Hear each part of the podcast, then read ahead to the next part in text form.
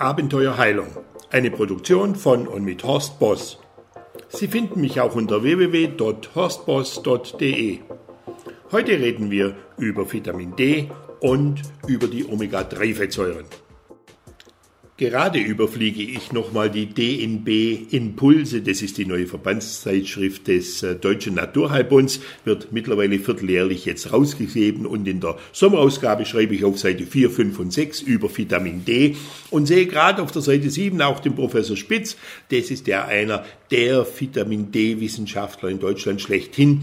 Wir kennen uns auch persönlich und ich habe viel bei ihm lernen dürfen. Und äh, während ich das so überfliege nochmal, sehe ich, es kommt eine E-Mail rein vom Dr. Volker Schmiedl, auch den schätze ich sehr, weil er äh, immer wieder äh, sich meldet zu Themen und zu Dingen, äh, die relevant sind und die man einfach bedenken muss, wenn man Erfolg haben will heute in der Praxis.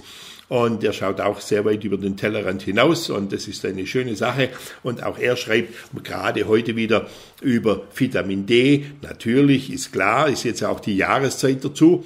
Aber nebenbei nimmt er auch die Omega-3-Fettsäuren kurz unter die Lupe. Da hat er nämlich eine Meta-Analyse gefunden. Das sind also mehrere Studien, die ausgewertet werden und da geht es um ähm, gute Versorgung mit Omega-3-Fettsäuren in Verbindung mit Hautkrebs. Also wenn wir jetzt mal beleuchten, das Basalzellkarzinom und das Plattenepithelkarzinom, dann muss man sagen, das sind ja die weißen Hautkrebsarten, die weniger gefährlichen. So, und da sieht es letztendlich so aus, dass wir beim Basalzellkarzinom keine Veränderung hatten. Jedoch beim Plattenepithelkarzinom, da hat ein guter Omega-3-Konsum immerhin zu einem Siebtel weniger Krebsfälle geführt.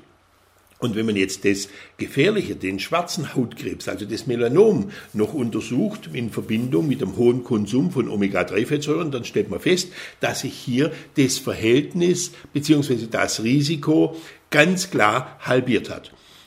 Faktor 0,52, also so gut wie halbiert. Und das ist doch schon mal eine sehr gute Nachricht. Zu Vitamin D berichtet Dr. Schmiedel von einer großen schwedischen neuen Studie. Dabei wurden die letzten 20 Jahre 29.518 Frauen im Alter zwischen 25 und 64 Jahren unter die Lupe genommen. Und herauskam, dass in diesen 20 Jahren äh, von diesen Frauen 2545 verstorben sind. Das Interessante an dieser Studie ist aber, dass diejenigen, die sich fast nie sonden, die eigentlich die Sonne immer mieden, dass bei dieser Personengruppe fast doppelt so viele Menschen verstorben sind und an Schlaganfall, Herzinfarkt und Krebs erkrankt sind. Fairerweise muss man aber sagen, dass von den 2545 Frauen, die die letzten 20 Jahre verstarben, 267 dabei waren, die an schwarzem Hautkrebs verstorben sind. Also auch wenn es sich ein bisschen schräg anhört, aber man muss trotzdem sagen, der Vorteil liegt klar auf der Hand. Auf der einen Seite haben wir circa 50 Prozent weniger äh, Sterbefälle aus 2545 und auf der anderen Seite circa 50 Prozent mehr äh, innerhalb dieser 267. Und da muss man ganz klar sagen, da überwiegt doch der Vorteil. Also kurzum, entweder Sie setzen Ihren Körper täglich an fünf bis zehn Minuten äh, der, den UVB-Strahlung der Sonne aus und salben sich und cremen sich nachher richtig ein mit dem hohen Lichtschutzfaktor.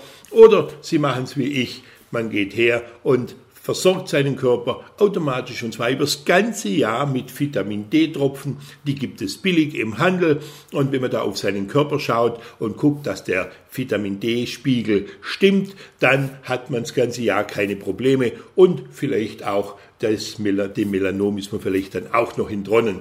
Also man muss nicht nur in der Sonne sitzen, wichtig ist, dass der Körper gut versorgt ist und das kann man billig machen. Man muss es nur tun und die meisten machen es nur lückenhaft oder nur eine Zeit lang und dann wieder nicht mehr und das ist fatal. Aber so ist es auch mit der Sonne, auch die haben wir nicht immer. Wichtig ist, dass man selber auf sich schaut und guckt, wo man mit seinem äh, Vitamin D 3 Haushalt steht. Und wer da gewillt ist und da ein bisschen mitmacht, der hat alle guten Dinge für sich und die schlechten möglichst weitgehend eliminiert.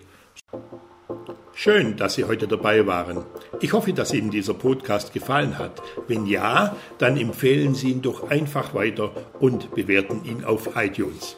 Ich würde mich freuen.